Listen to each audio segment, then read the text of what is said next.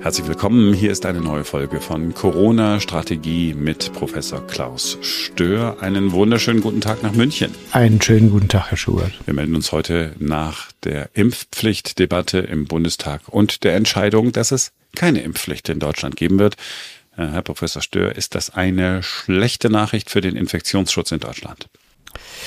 Ja, es wäre eine schlechte Nachricht gewesen, wenn tatsächlich das Gesundheitswesen unter so hohem Druck gewesen wäre, dass das Allgemeinwohl ähm, in Gefahr wäre, äh, wenn tatsächlich die vielen, vielen Fälle, die gemeldet werden, äh, tatsächlich auch zu einer sehr hohen Belastung auf den Intensivstationen und den Krankenhäusern geführt hätten, dann hätte man über eine Impfpflicht nachdenken müssen und auch dann, wenn eine Impfung jetzt schnell daran irgendwas geändert hätte. Aber sowohl das eine äh, ist nicht der Fall, als auch das andere äh, hat keinen Beitrag geleistet, kann keinen Beitrag leisten, also die schnelle Impfung. Also jetzt macht die Impfpflicht keinen Sinn. Die Fälle insgesamt werden einbrechen bis zum Sommer. Es wird nochmal einen Peak geben. Ich glaube, die äh, Inzidenz wird nochmal anziehen, auch etwas der Druck in den Krankenhäusern, weil mit dem Wegfall der Maskenpflicht und anderer Beschränkungen auch die Infektionen nochmal zunehmen werden. Aber das Gesundheitswesen wird nicht äh, in in die Bredouille kommen. Eine Impfpflicht, äh, dass sie nicht kommt, macht fachlich äh, allen Sinn. Ist also gut, dass wir sie nicht haben. Ich kann es ja aus meiner Perspektive sagen, es schadet nicht, dass sie jetzt nicht kommt. Aber wenn ich jetzt als Bürger, auch als politisch ein bisschen interessierter und sozialer ähm, Deutscher hier mir die Sache betrachtet, glaube ich schon, dass die Kollateralschäden groß gewesen wären, wenn sie doch gekommen wäre. Äh, jetzt kann sie keinen Schaden anrichten, dass sie nicht gekommen ist, aber wenn sie dann umgesetzt worden wäre, hätte das schon zu großen Verunsicherungen, glaube ich, geführt. Und für nichts aus meinem Blickwinkel. Es gibt andere Möglichkeiten, jetzt äh, sich gut auf den Herbst vorzubereiten. Wir können ja mal durchgehen, was äh, Karl Lauterbach bei seiner kurzen Rede im Bundestag äh, gesagt hat. Zum Beispiel hat er das hier in Sachen Gefährlichkeit der Omikron-Variante gesagt. Sehr viele zögern hier im Haus, ob eine Impfpflicht noch notwendig ist, weil die Omikron-Variante milder verläuft als frühere Varianten. Und ich möchte dazu sagen, Omikron ist deshalb eine etwas mildere Variante, weil so viele Menschen schon geimpft sind. Wenn es nicht so wäre, wenn es nicht so wäre, wenn sich alle, wenn sich alle wenn sich alle so verhalten hätten, wie es hier zum Teil vorgetragen wird, und niemand hätte sich impfen lassen, dann hätten wir jetzt eine lupenreine Katastrophe und wären im völligen Lockdown. Das muss man verstehen. Ist das so richtig? Ist Omikron deswegen weniger gefährlich, weil so viele Menschen geimpft sind? Oder ist Omikron einfach so weniger gefährlich? Das ist eine Gemengelage. Also prinzipiell ist es richtig, dass die Auswirkungen der sehr schnellen Infektionen auch dadurch abgemildert werden, dass so viele Menschen schon geimpft oder genesen sind. Das sehen wir ja auch in den anderen Ländern, wo man im Sommer weniger konservativ vorgegangen ist und das Virus auch hat laufen lassen. In Vorbereitung der Herbstwelle, in Deutschland hat man die ganzen Fälle dann nach hinten verschoben auf den Winter. Also es spielt schon eine Rolle, natürlich. Wenn das nicht so wäre, dann würde die Impfung ja unsinnig gewesen sein. Aber was man vergisst in dem Zusammenhang ist, dass das Virus sich verändert hat, sich an den Menschen angepasst und das ist nicht das erste Virus, das ganz genau dasselbe durchmacht. Starke, schwere Infektionen in tieferen Lungenabschnitten äh, und dann Anpassung äh, an die an den Menschen, dadurch, dass die Inkubationszeit sich verkürzt, die Rezeptoren im der Nasen, im Nasenrachenraum äh, mehr betroffen sind, dass also die oberen Atemwege dann sich infizieren und nicht die Lunge. Und dadurch verläuft die Infektion milder. Das ist eine Gemengelage. Ich glaube, das ist ein bisschen ähm, äh, vielleicht äh, manipulativ gesagt. Impfung äh, macht eigentlich einen entspannten Herbst, kommt da so ein bisschen raus. Aber man vergisst dabei auch immer, dass die Impfung jetzt gemeinsam mit dem etwas ähm, weniger häufig schwere Verläufe verursachenden Virus eben nicht zu einer Belastung des Gesundheitswesens führt. Und die gesamte Diskussion um die Impfpflicht aus meinem Blickwinkel, der fehlt eine klare Zielstellung. Wenn die Zielstellung wäre, jede Infektion zu verhindern, dann müsste man die Impfpflicht umsetzen. Dann würde man verhindern, dass sich sehr viele Menschen anstecken. Das kann die Impfung sicherlich machen, kann viele Dinge nach hinten schieben. Wenn man das aber machen müsste, würde, dann wäre es unverhältnismäßig aus meinem Blickwinkel, denn die freiwillig ungeimpften sind ihrem Schicksal halt so gegenüber getreten, ungeimpft, der Infektion und äh, wenn man die schützen wollte von Staatswegen, dann müsste man aber auch diejenigen, die viel trinken, die rauchen, äh, die Übergewicht haben äh, und andere Risikofaktoren herausfordern, dann auch reglementieren. Das macht man aber nicht, wäre also nicht verhältnismäßig. Wenn die zweite Zielstellung, die richtiger aus meinem Blickwinkel wäre, das Gesundheitswesen zu schützen, also dafür zu sorgen, dass jeder, der einen Unfall hat, einen Schlaganfall, einen Herzinfarkt, immer noch ein Bett in einer Intensivstation bekommt, dann gibt die Impfpflicht auch keinen Sinn, weil diese äh, Möglichkeiten des Gesundheitswesens eben noch vorhanden sind äh, und eigentlich auch nie, äh, wenn man den äh, Berichten auch äh, im Bundesrechnungshof äh, folgen möchte, auch nie in Gefahr waren. Ich weiß, ähm, es fällt Ihnen schwer, aber ich habe noch einen Auszug, äh, Karl Lauterbach. Denn er hat dann Wolfgang Kubicki von der FDP angesprochen, der vorher äh, gesagt hatte, dass er gegen eine Impfpflicht ist. Lauterbach hat äh, gesagt, es kann gut sein, dass es doch nochmal eine gefährlichere Virusvariante gibt. Das ist ein Zitat. Ich gebe Ihnen Literatur. Es sind durchweg sehr gefährliche Varianten möglich. Wenn die Omikron-Variante zum Beispiel tiefer in die Lungenabschnitte geht, das sind nur fünf oder sechs Mutationen, dann haben wir eine sehr ansteckende, sehr gefährliche Variante. Davor haben namhafte Kollegen Angst und Sie sollten nicht vortäuschen, als wenn Sie wüssten, dass das im Herbst nicht der Fall ist. So, jetzt könnte man ja auch meinen, er hätte Sie angesprochen. Ja, ja, ja äh, ich glaube, Herr Lauterbach, der spricht schon äh, die an, die, von denen er was möchte. Äh, ich glaube, dass äh, es absolut richtig ist, dass äh, die Möglichkeit besteht, dass eine ähm, Variante höherer Pathogenität entstehen kann. Es ist auch möglich, dass uns im nächsten Jahr ein Komet trifft. Das ist auch möglich. Das kann niemand vollständig ausschließen. Die Wahrscheinlichkeit, dass ein Komet die Erde trifft und auslöscht, ist allerdings im nächsten Jahr sehr, sehr, sehr gering. Wenn man hier nur sagt, es ist möglich und nicht die Wahrscheinlichkeiten anbringt, dann hat man natürlich recht, macht sich unangreifbar, aber man verzerrt das Bild, man täuscht eigentlich, vielleicht sogar absichtlich, den Gesprächspartner oder sogar den, ähm, äh, den, äh, den, das Mitglied des Bundestages, wenn man solche Vergleiche verwendet. Es wäre richtiger gewesen zu sagen, die Wahrscheinlichkeit, dass so etwas eintritt, äh, existiert, sie ist aber minimal und absolut gering. Und da gibt es genügend Leute in Deutschland, ähm, Fachkollegen, Frau Protzer aus München, andere, die Ahnung davon haben, die eben sagen, es ist die Wahrscheinlichkeit extrem gering.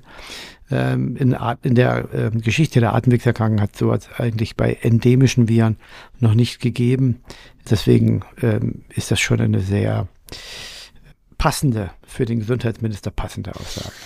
Er hat auch wieder die 300 Toten ins Spiel gebracht. Er hat gesagt, wenn die Omikron-Variante sich nicht verändert, dann sind wir im Herbst genauso wieder bei 200, 300 äh, Menschen, ähm, die pro Tag sterben. Äh, das kann eine mhm. humane Gesellschaft doch nicht äh, so mitmachen. Wir haben es in der Hand und sollten heute für die Impfpflicht stimmen. 200 bis 300 im Herbst kommt hin. Ja, das kann gut sein. Äh, was eben komplett falsch ist, ist, dass wir das in der Hand haben. Es ist ein Naturereignis, das so schlimm, wie sich das anhört und so ähm, äh, unangenehm es für alle ist und so tragisch, tatsächlich die Gesundheit schädigt und äh, auch äh, Erkrankungen hervorruft und auch Todesfälle. Mir wäre es auch lieber, wenn dieses Virus weg wäre, so wie alle anderen Viren die einen sehr großen Anteil an den, der Sterberate weltweit machen, darf man nicht vergessen. Äh, gerade bei der Kindersterblichkeit. Ne? Diphtherie ist ja kein Virus, aber Diphtherie, Tetanus, Pertussis, HIP, Hepatitis B, äh, Polio, ähm, Mumps, Masern, ähm, das sind ja alles Virus- und bakterielle Erkrankungen, die einen Streptokokken, die Liste ist lang, die einen sehr hohen Preis verlangen. Dafür gibt es tolle, tolle Impfstoffe. Aber dass jetzt die Impfstoffe jede Todesfälle verhindern könnte. Das geht halt nicht. Und mit dem äh, mRNA und anderen Impfstoffen gegen Corona, mit einem guten Medikament äh, und einem belastbaren Gesundheitswesen hat, hat man alle Interventionsmöglichkeiten, um Todesfälle zu verhindern, ausgereizt. Was anderes gibt es nicht mehr. Und da sich alle infizieren werden, wird irgendwann jeder sich dem Schicksal stellen müssen der Erstinfektion wenn man geimpft ist und über 60 vor allen Dingen die Vulnerablen, dann ist man bestens vorbereitet. Besser geht's nicht. Trotzdem werden einige sterben, ohne Zweifel. Und wer keine Impfung äh, bekommen darf, aus gesundheitlichen Gründen, ist eine kleine Gruppe, die haben zum Glück jetzt Medikamente da, aber auch dort werden einige sterben. Das, das Virus ist nun mal so. Ähm, und das Gesundheitswesen ist bis jetzt nicht überlastet gewesen und besser wird's nicht. Und deswegen wird es Todesfälle geben. Äh, aber ich möchte den äh, Gesundheitsminister oder irgendjemand anderes sehen, der jetzt äh, aufstehen kann und sagt, ich kann alle Fälle verhindern. Das kann er nicht, weil man nicht die Infektion verhindern kann. Man kann sie nach hinten schieben, das ist richtig. Man kann das Schicksal noch ein Stückchen nach hinten schieben. Ähm, aber dann müsste man auch die Gesellschaft dramatisch und unverhältnismäßig verändern. Man müsste für Corona äh, eine Infektion, die äh, in Deutschland allein Kosten verursacht hat, äh, in der Größenordnung aller Gesundheitsinterventionen in einem gesamten Jahr, also in der Größenordnung 300 Milliarden Euro, dann nochmal Geld drauflegen, nochmal äh, mehr tun und wie viel man dann aber auch wegnimmt von anderen ähm, Möglichkeiten, Besseres für die und mehr für die Gesundheit zu tun, äh, das muss man auch dann erstmal wieder herrechnen. Also es wäre unverhältnismäßig und es ist eigentlich demagogisch und falsch und nicht substanziierbar, dass man immer wieder die Toten anführt. Die sind leider nicht zu verhindern. Man kann sie nur nach hinten schieben, ein kleines Stückchen. Oder mit Riesenaufwand noch ein kleines Stückchen mehr. Ähm, wenn Sie jetzt dem Karl Lauterbach einen Tipp geben könnten, also Sie würden bei Ihnen im Ministerium sitzen und sagen, okay, hier, bitte, hier, weißt, weißt du, was du tun solltest in den nächsten Monaten? Ja, was denn? Was würden Sie ihm sagen?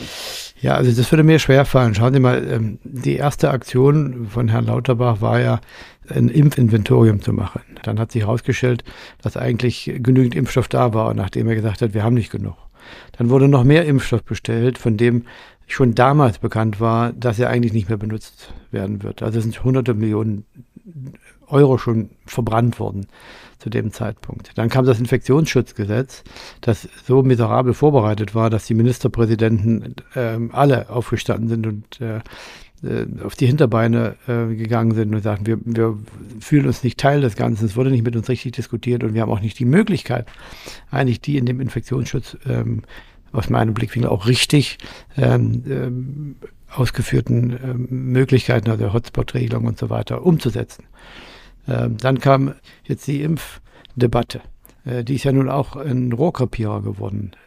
Äh, und der Schaden hier äh, ist ja nicht nur äh, im politischen Ansehen äh, des, ähm, der, der, Regierung und vor allen Dingen halt Herr Lauterbach, äh, sondern der ist vor allen Dingen in der, der Schaden der, des Ansehens der Impfung.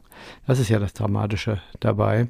Äh, und dann geht es jetzt um die Vorbereitung vom Herbst, äh, wo man vielleicht wieder mit einer Diskussion äh, und einer Impfung daneben spritzt, wenn man nicht genau weiß, wo die eigentliche Impflücke ist. Also das hier reiht sich äh, Versagen und ähm, Fehlverhalten und Fehleinschätzung ein an den anderen. Und ich weiß nicht, was man da dem Herrn Lauterbach noch raten kann. Naja, wenn ich jetzt mal zusammenfasse, was Sie so gesagt haben, dann würde ich Ihnen jetzt in den Mund legen, dass Sie ihm wahrscheinlich sagen würden, weißt du was, Karl, lass einfach sein. Das muss jeder für sich selbst entscheiden. Wir, ich meine, es gibt genügend Parteigenossen, die ähm, erstaunt sind, dass äh, überhaupt äh, das Amt äh, so vergeben wurde. Aber ähm, Herr Schubert, das ist eigentlich nicht so mein Fachthema, muss ich ganz ehrlich sagen. Ähm, was mich eigentlich umtreibt, ist die Frage, wie können wir mit dem vorhandenen Wissen das Beste machen, äh, um äh, den gesundheitlichen Schaden durch so eine Pandemie zu minimieren. Man kann ihn ja nicht beseitigen vollständig. Jetzt kommen wir wieder zu den Todesfällen. Äh, wie kann man das gesundheitsökonomisch umsetzen? Wie schafft man das tatsächlich mit einer guten Datenbasis, evidenzbasiert zu entscheiden? Äh, und dass es eben solche politischen Verwerfungen gibt durch solche ähm, Personen, das ist äh, ja, festzustellen, aber vielleicht auch außerhalb meiner, meiner Einflusssphäre und ich kann das vielleicht auch schlechter bewerten als die Dinge, die im Gesundheitswesen laufen. Ja, ähm, Sie haben meine Versuche, äh, das Ganze polemisch zu gestalten, äh, sehr gut pariert, muss ich sagen. Vorschlag, wir gucken uns in den kommenden Tagen, jetzt am Wochenende melden wir uns nochmal mit einem Podcast und in den äh, folgenden Wochen einfach mal so an, wie so die Vorbereitung auf eine nächste Pandemie, ich erinnere mich, dass Sie gesagt haben, na, es wird eine große Grippewelle geben. Wann die kommt, äh, das wissen wir nicht. Wie wir uns in Deutschland und in Europa und in der Welt darauf äh, vorbereiten können für heute, ja, Professor Stör. Vielen Dank. Ich bedanke mich bei Ihnen. Einen schönen Tag noch. Habe ich was vergessen?